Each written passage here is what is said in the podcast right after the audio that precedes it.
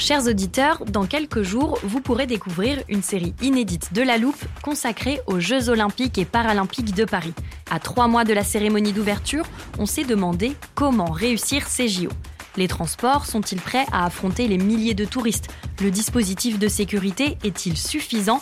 L'enthousiasme sera-t-il finalement au rendez-vous? Pour répondre, on plonge durant cinq épisodes dans les archives des éditions précédentes, accompagnés des journalistes de l'Express. C'est à retrouver à partir du 13 mai sur toutes les plateformes d'écoute.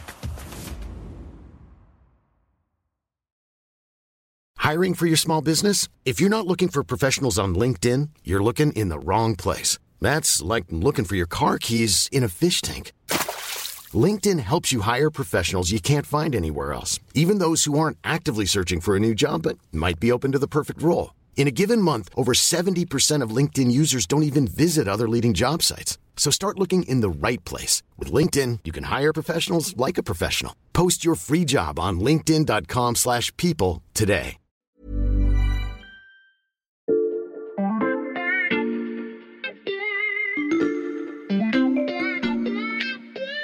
Salut, c'est Xavier Yvon. Nous sommes le jeudi 16 mars 2023. Bienvenue dans La Loupe, le podcast quotidien de l'Express. Allez, venez, on va écouter l'info de plus près. Je ne vais pas vous refaire encore une fois toute l'histoire de la réforme des retraites d'Emmanuel Macron. Depuis près de 4 mois, c'est la saga dont on lit les rebondissements presque tous les jours. Et à force, on commence à bien connaître les personnages. Emmanuel Macron donc, Elisabeth Borne, Olivier Dussopt, mais aussi les députés de la France insoumise, les sénateurs de droite, les syndicats et les manifestants. Dans toute bonne histoire, il y a aussi des lieux récurrents de l'Assemblée nationale au Sénat, en passant par les bureaux des ministres, les salles de réunion de l'intersyndicale et surtout la rue. Et puis vous lisez également des expressions qui reviennent régulièrement au fil des pages. Une grève reconductible. Cette commission mixte paritaire. L'article 7. On va bordéliser, etc. Passage en force. Une commission mixte paritaire. Le mot reconductible. Article 7. La bordélisation. Cette commission mixte paritaire. Et comme dans toutes les grandes sagas littéraires, on se perd parfois dans les dates. Pour la réforme des retraites, il y a toujours eu un nouveau moment clé, le 10, puis le 23 janvier, le 6 février, le 7 mars, le 11 mars, le 16, le 26. Ces jours-ci, on arrive enfin au bout de l'histoire. Alors, elle n'est pas encore totalement terminée, mais une page, la dernière, va se tourner, et s'il y en a un qui a hâte de repartir d'une feuille blanche pour commencer un nouveau tome, c'est Emmanuel Macron. Le président cherche désormais son prochain projet, l'après-retraite, un choix crucial qui pourrait déterminer tout le reste de ce deuxième quinquennat.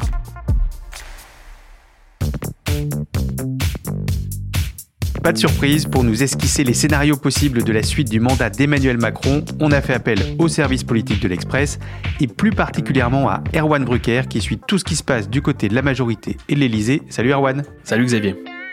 Je préviens nos auditeurs, Erwan, aujourd'hui il n'y aura pas de plongée dans la Bible de ton service, celle où on retrouve toutes les archives et anecdotes de l'histoire politique française. Et non, parce que ce dont on va parler n'est pas encore écrit. Mm-hmm. Mais ne t'en fais pas, on pourra vite ajouter tout ça à notre grande Bible.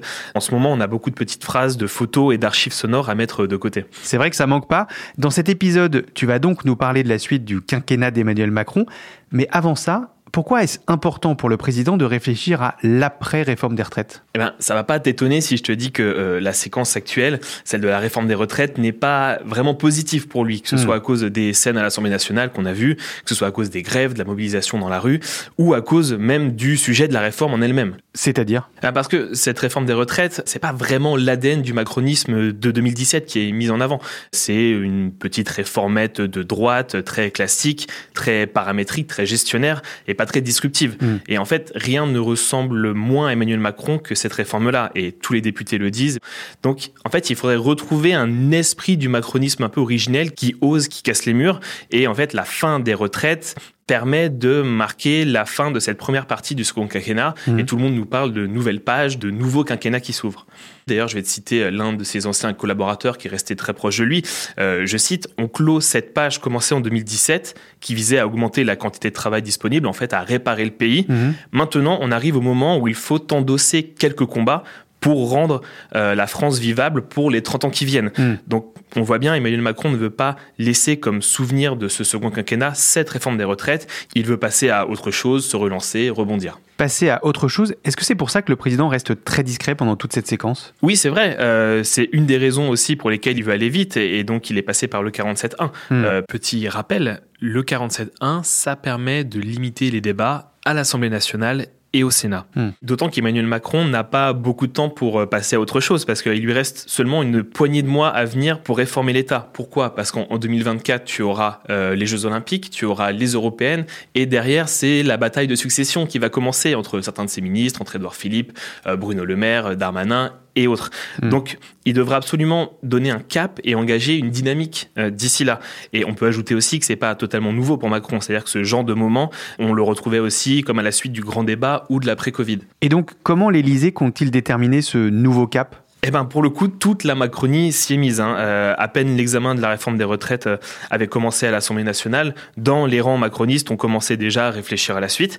Et tous les cercles en ce moment de son écosystème se mettent en branle et saturent complètement la bande passante de son portable. Il reçoit des textos, des documents Word euh, toute la journée. Alors ça va des parlementaires les plus proches aux ministres. Je peux citer aussi les ex-collaborateurs de l'Élysée, euh, les apôtres de la première heure les grognards, les visiteurs, les textoteurs du soir, Les qui, textoteurs du soir ouais, qui rivalisent d'idées, d'orientation dans les notes qu'ils lui transmettent, et parfois jusqu'à très tard, parce qu'on sait très bien qu'Emmanuel Macron répond à ces horaires-là très tard dans la nuit ou très tôt le matin. Toutes ces pistes, on va y venir, Erwan, mais devant ce déluge d'idées, quels sont les critères d'Emmanuel Macron pour choisir? Alors moi, c'est ce que me disait un parlementaire euh, qui euh, est très proche d'Emmanuel Macron, c'est Mm. qu'il faut éviter deux écueils. D'abord, ne pas réussir à marquer le coup. Je le disais, c'est quand même un moment pour rebondir, pour se relancer. Il faut quand même donner une forme d'espoir. Mm. Mais il y a un autre écueil, et là on est en plein dans le en même temps Macronie, c'est-à-dire qu'il faut également ne pas vouloir survendre un hypothétique acte 2 qui révolutionnerait tout, parce que là, pour le coup, on pourrait décevoir les gens. Mm. Donc voilà, euh, ce parlementaire me dit ce serait vraiment grossier de faire ce genre de manipulation-là. Tu disais que rien ne ressemblait moins au macronisme que cette réforme des retraites. Ouais. Ça veut dire qu'il va se diriger vers un sujet totalement à l'opposé? Bah, pas exactement. Euh, Là, euh, je te, te cite Marc Ferracci, qui est un, un parlementaire euh, Renaissance et qui est très proche du président de la République, qui dit lui-même se relancer ne signifie pas faire un virage à 180 degrés.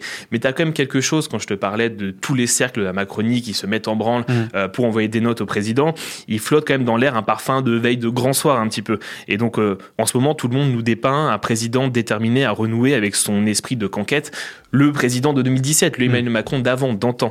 Et, et tu vas voir, pour changer de cap, Emmanuel Macron a plusieurs options et ça ne passera pas forcément par de nouvelles réformes.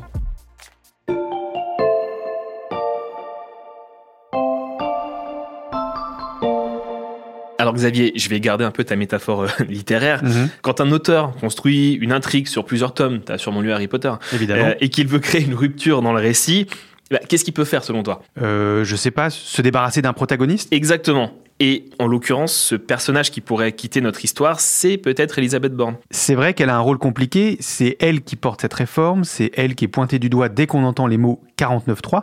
Est-ce qu'elle est vraiment menacée, Erwan? Elisabeth Borne n'est pas vraiment dans une superposition euh, euh, en ce moment. Depuis quelques jours, en Macronie, on entend, on nous dit en tout cas que l'Élysée serait un peu irrité par sa gestion des dernières négociations avec la droite, avec LR. Mhm. C'était sa grande mission depuis plusieurs mois. Borne, elle avait tout misé hein, sur ces négociations-là. C'était son esprit de compromis, c'était sa marque de fabrique. Et euh, elle a beaucoup négocié avec la droite, avec Ciotti, avec Retailleau, avec Marlex. Mhm. Et elle s'est un peu retrouvée euh, au pied du mur. En tout cas, jusqu'au dernier moment, il y a eu un sentiment euh, d'instabilité et, et de doute. Ça ne veut pas forcément dire que Borne va vraiment sauter, mais en tout cas, on voit que dans l'entourage de Macron, on commence déjà à protéger le président. C'est-à-dire que on porte la responsabilité sur Borne et non pas sur Macron. Mm. Donc c'est quelque chose qui est vraiment à surveiller et on sait que pour les présidents, souvent le rebond passe par un changement à Matignon. Mm. Mais euh, Xavier Macron peut se débarrasser d'un personnage, mais il peut aussi imaginer un coup de balai un petit peu plus large. Et donc ça, ça passerait par un remaniement. Bah oui, parce que la refonte de cette équipe gouvernementale, c'est vraiment un sujet qui n'est plus tabou pour euh, personne, que ce soit euh, au sein même du gouvernement et aussi chez les députés. Mm. Et, et même pour Emmanuel Macron, je veux dire. Et, et pour comprendre pourquoi, je vais te donner quelques noms. Euh, si je te donne, par exemple euh, Charlotte Cobel, Mhm. Hervé Berville, Carole Grandjean. Est-ce que ça te dit quelque chose? Pas vraiment, non. C'est des membres du gouvernement? Eh, bah, eh oui, effectivement. Et c'est l'illustration parfaite de ce qui justifierait justement un remaniement. Mm. Un cadre de Renaissance me disait euh, il n'y a pas si longtemps qu'il l'enrageait de voir cette liste de longue comme le bras de 42 ministres Mhm. euh, compter dans ses rangs autant de fantômes, en fait, de gens qui n'existent pas, capables au mieux de passer sous les radars et au pire de patauger dans la smoule. Et on l'a vu notamment euh, pour la réforme des retraites où les violons n'étaient pas très accordés.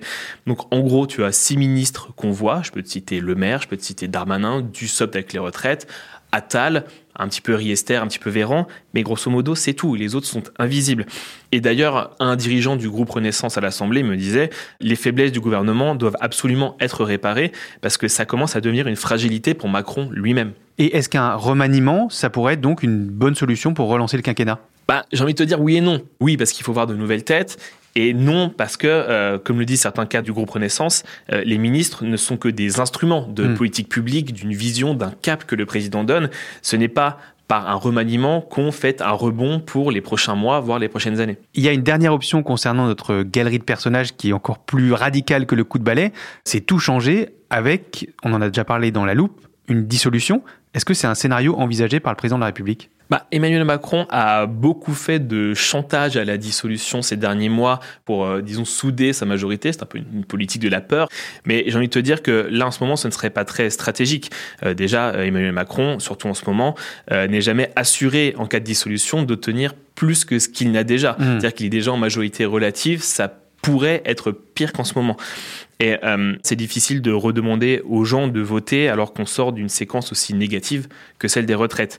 En plus de ça, il y a quand même, malgré la majorité relative, des textes qui passent à l'Assemblée euh, ces derniers mois. On peut citer les énergies renouvelables, on peut citer l'assurance chômage. Y en a beaucoup qui, malgré la situation actuelle, passent. Et puis, c'est quand même très tôt dans le calendrier pour euh, demander aux Français de voter aux législatives. Ça fait à peine un an que euh, l'Assemblée est constituée. En tout cas, beaucoup disent en Macronie que c'est trop tôt pour les soumettre à un nouveau vote. Donc, si je reprends notre métaphore du livre, un changement de personnage ne suffit pas si l'intrigue n'est pas bonne. Voilà. Il est temps de s'intéresser aux réformes et aux grandes thématiques que pourrait choisir Emmanuel Macron.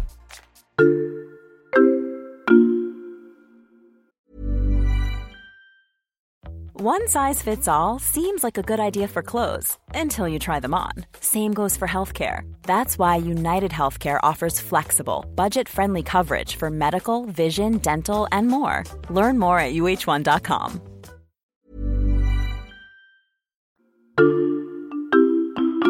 Je te précise quand même une chose, euh, Xavier. Mhm. Là encore, on ne sait pas quelle option va privilégier Emmanuel Macron. Mhm. Et quand je dis on, c'est aussi dans son entourage proche. Mhm. Euh, tout le monde attend de savoir un peu s'il va y avoir du changement et surtout quels sujets, quelles priorités seront mises en avant. Mais on a quand même une idée des thématiques qui sont envisagées. Ah oui, il y en a plusieurs. ouais. Bah, je t'écoute. Certains poussent pour des réformes axées sur le travail, euh, notamment euh, du SOPT, parce Mm. que c'est lui qui va porter un projet de loi travail euh, dans les semaines qui viennent. Ce sera une loi travail un peu plus sucrée que les retraites, si tu veux. Euh, après le travailler plus, ce sera le travailler mieux, mieux se sentir au travail et, et aussi parler de ce qu'est la valeur travail pour la Macronie. Mhm. Et ce serait intéressant parce que euh, ce sur quoi elle a des résultats, en tout cas économiques, c'est sur effectivement euh, le chômage, sur euh, les résultats économiques du pays. Mm. Et donc euh, c'est peut-être là-dessus qu'ils vont insister et c'est plus positif que les retraites. Mais ce qu'on peut dire, c'est que ce ne sera pas non plus un tournant dans ce quinquennat-là. Si on continue à faire la liste des possibilités, il y a une réforme dont on commence à entendre parler et que toi, Erwan, tu évoquais avant même l'élection d'Emmanuel Macron, c'est celle des institutions. Oui, tout à fait. Et pour l'expliquer rapidement, en fait, Emmanuel Macron veut donner une sorte de nouvelle respiration euh, démocratique au pays avec Mm. plusieurs mesures et des mesures aussi qui étaient même demandées par euh, les Gilets jaunes, on s'en souvient. Ça peut être par exemple un référendum d'initiative euh, citoyenne, ça peut être aussi euh, le retour au septennat, pourquoi pas, ça peut être la décorrélation des présidentielles et des législatives, par exemple, mais ça peut être aussi la fin des grandes régions, Mhm. la création d'un conseiller territorial. En fait, beaucoup de choses en ce moment sont en cuisine, sont un peu testées. Et je peux te dire que là-dessus, en Macronie, tout le monde n'est pas d'accord. On sait très bien que François euh, Bayrou, euh, proche du président, président du Modem, euh, est un fervent croyant dans cette réforme des institutions. Emmanuel Macron, lui, montre de l'allant, il est mmh. convaincu de cette nécessité-là, et de toute façon, il l'a annoncé pendant la campagne présidentielle. Mais le secrétaire général de l'Élysée, Alexis Collère, est un tantinet plus tiède, il considère que ce n'est pas la priorité. Et quand même, autour d'Emmanuel Macron, on en convient, euh, ce n'est pas la réduction du nombre de députés ou alors la création du conseiller euh, territorial qui feront euh, lever les foules. C'est pas ça qui va faire changer l'esprit du macronisme. Mais alors, est-ce qu'il y a un sujet qui pourrait plus parler au grand public qu'une réforme des institutions? Moi, ce dont on m'a beaucoup parlé, hein, mhm. c'est surtout un grand plan pour les services publics. Dans la Macronie, on entend beaucoup en ce moment des mots-clés de 2017 qui reviennent. C'est-à-dire euh, bah, C'est-à-dire la lutte contre l'assignation à résidence, euh, l'émancipation. C'est vraiment des mots-clés de 2017 qui reviennent en ce moment. Et c'est-à-dire permettre à chacun de sortir des déterminismes sociaux. Mmh. Euh, en gros, chacun peut euh, devenir entrepreneur, chacun peut prendre en main sa vie et c'est-à-dire que les notions d'égalité et maintenant depuis euh, effectivement le Covid et la guerre en Ukraine, les notions de protection aussi sont érigées en totem. Mmh. Et tout ça est lié à des services publics de qualité, que ce soit dans les zones rurales ou dans les quartiers par exemple. Et tout le monde le dit, ça dans son entourage, et Emmanuel Macron ne pourra pas faire l'économie euh, d'un grand plan pour les services publics. Et un ministre me dit même, les Français se sentent en insécurité en ce hmm. moment. Il dit aussi, c'est un sujet central. Il me dit, c'est de l'or en barre, ça. Il faut tout miser là-dessus parce que c'est concret pour les gens. Et c'est un sujet qui va de l'éducation à la santé, qui vont être deux objets très importants pour la suite, et aussi, sans oublier, euh, la justice. Mais euh, ce ministre-là me disait, il ne faut pas oublier les services publics du quotidien, les services publics du guichet, ce qui permet aux gens d'avoir une vie quotidienne plus pratique, plus facile, et ça, ça parle vraiment aux gens. Donc le service public, une réforme des institutions, une nouvelle loi travail. Est-ce qu'il y a d'autres idées en cours dont tu as eu vent? Eh bien, tout à l'heure, je te parlais des textoteurs, des anciens euh, du cabinet élyséen qui continuent d'envoyer des notes. Et là, tu as quand même beaucoup de gens, ils sont nombreux, à pousser pour faire tapis sur la transition écologique. Mhm. Pour eux, c'est une priorité, mais alors c'est central pour euh, cette sortie des retraites. Et je peux te dire que la thématique a des avantages non négligeables. D'abord, pour Emmanuel Macron, qui cherche un, vrai récit à entamer, ça peut être celui-là, c'est-à-dire un changement profond de société mhm. auquel il est possible euh, d'arrimer aussi, mais les questions de travail, de formation, de réindustrialisation. Et puis, on sait très bien, Emmanuel Macron a une obsession, c'est quand même celle de laisser une trace dans l'histoire. Mhm. Et quand même, quoi de mieux que de devenir le président euh, qui a permis à la France d'être pionnière et motrice sur ce sujet euh, d'avenir? Et c'est vrai que ce sujet était une des grandes promesses de campagne d'Emmanuel Macron. Oui, et pendant la campagne d'Emmanuel Macron, il n'y a pas eu beaucoup de moments très enthousiasmants, mais quand même, il y a eu ce grand discours de Marseille sur l'écologie où Emmanuel Macron a notamment euh, proposé d'avoir un Premier ministre, en l'occurrence une Première ministre, chargée de la planification écologique. On y a tous vu un peu un changement de paradigme. Or, depuis quelques mois maintenant, la promesse n'est pas vraiment suivie des faits. C'est-à-dire qu'on a une première ministre qui a quand même d'autres chats plus urgents à fouetter et un ministre de la transition écologique, Christophe Béchu, qui est pour le moins euh, discret. Ça lui attire d'ailleurs euh, des critiques. Donc c'est un peu à une avalanche de frustration qu'on a à faire en Macronie quand on parle de la transition écologique. Et un député euh, proche du président me disait d'ailleurs, on a traité l'écologie comme on a traité l'immigration, en ne voulant brusquer personne, en ménageant un peu la chèvre et le chou. Mm. Et il dit personne ne s'en satisfait, notamment chez nous, et ça nous donne aucun crédit sur le sujet. Ta liste commence à être bien complète, Erwan. Attends, parce qu'il y a d'autres choses qui pourraient s'imposer aussi rapidement, car euh, en plus, il y a des raisons de calendrier. Quel sujet? Bah, La fin de vie, par exemple. C'est-à-dire mmh. que la Convention citoyenne euh, rend ses travaux début avril, et c'est quand même un gros morceau pour Emmanuel Macron, dans le sens où ça lui permettrait aussi d'avoir un bilan fondé sur autre chose qu'un bilan euh, économique et social, si tu mmh. veux. Et Évidemment, à tout ça, on peut bien sûr ajouter la dimension internationale. Déjà parce qu'il y a des élections européennes, on l'a dit, en 2024. Mmh. Donc il faudra être présent sur ce thème pour ne pas se planter aux élections. Et surtout, Macron veut aussi euh, rester une sorte de médiateur entre la Russie et l'Ukraine et être un leader sur le plan européen. Oui, on a parlé de cette ambition dans notre épisode sur la diplomatie française et la guerre en Ukraine. Ce qui est sûr, c'est que euh, peu importe le sujet, mhm. ça sera quand même compliqué de rebondir euh, vraiment pour la suite, de faire lever les foules, de donner un nouveau virage. C'est quand même un défi considérable. Et ça concerne pas seulement la fin du quinquennat, c'est-à-dire que ça concerne aussi euh, l'après. Macron, il y pense euh, à cet après. Euh, je viens de te dire qu'il voulait absolument laisser une trace dans l'histoire. je te rappelle quand même que quand il quittera l'Élysée, il aura à peine 50 ans, 49 de mémoire. Donc il sera encore jeune et il a des idées pour la suite. Et ça, je pense qu'on pourrait même y consacrer un épisode. Hein, je veux pas faire ta programmation, mhm. mais Laureline Dupont, ma chef, la chef du service politique, vient de terminer son enquête sur ce sujet précisément. Eh bien, c'est parfait, Arwan. On a bien compris les défis de la suite du quinquennat. Et en plus, grâce à toi, on a déjà le sujet d'un prochain podcast. Je me note d'aller vite en parler à Laureline. Merci beaucoup. Bah écoute, euh, Xavier, plaisir d'offrir. À bientôt. Erwan Brucker, tous ces articles et ceux du service politique, notamment sur la réforme des retraites, sont à retrouver sur l'express.fr. Une bonne raison, chers auditeurs, de profiter de l'abonnement numérique à 1 euro le premier mois. Et si ça n'est pas déjà fait, vous pouvez également suivre La Loupe sur n'importe quelle application de podcast, par exemple Apple Podcast ou Podcast Addict. Vous y retrouverez un nouvel épisode chaque matin dès 6h. Et si vous avez des remarques ou des suggestions, vous pouvez nous écrire à l'express.fr. Cet épisode a été écrit par Charlotte Barris, monté par Mathias Pengili et réalisé par Jules Cro. Retrouvez-nous demain pour passer un nouveau sujet à la loupe.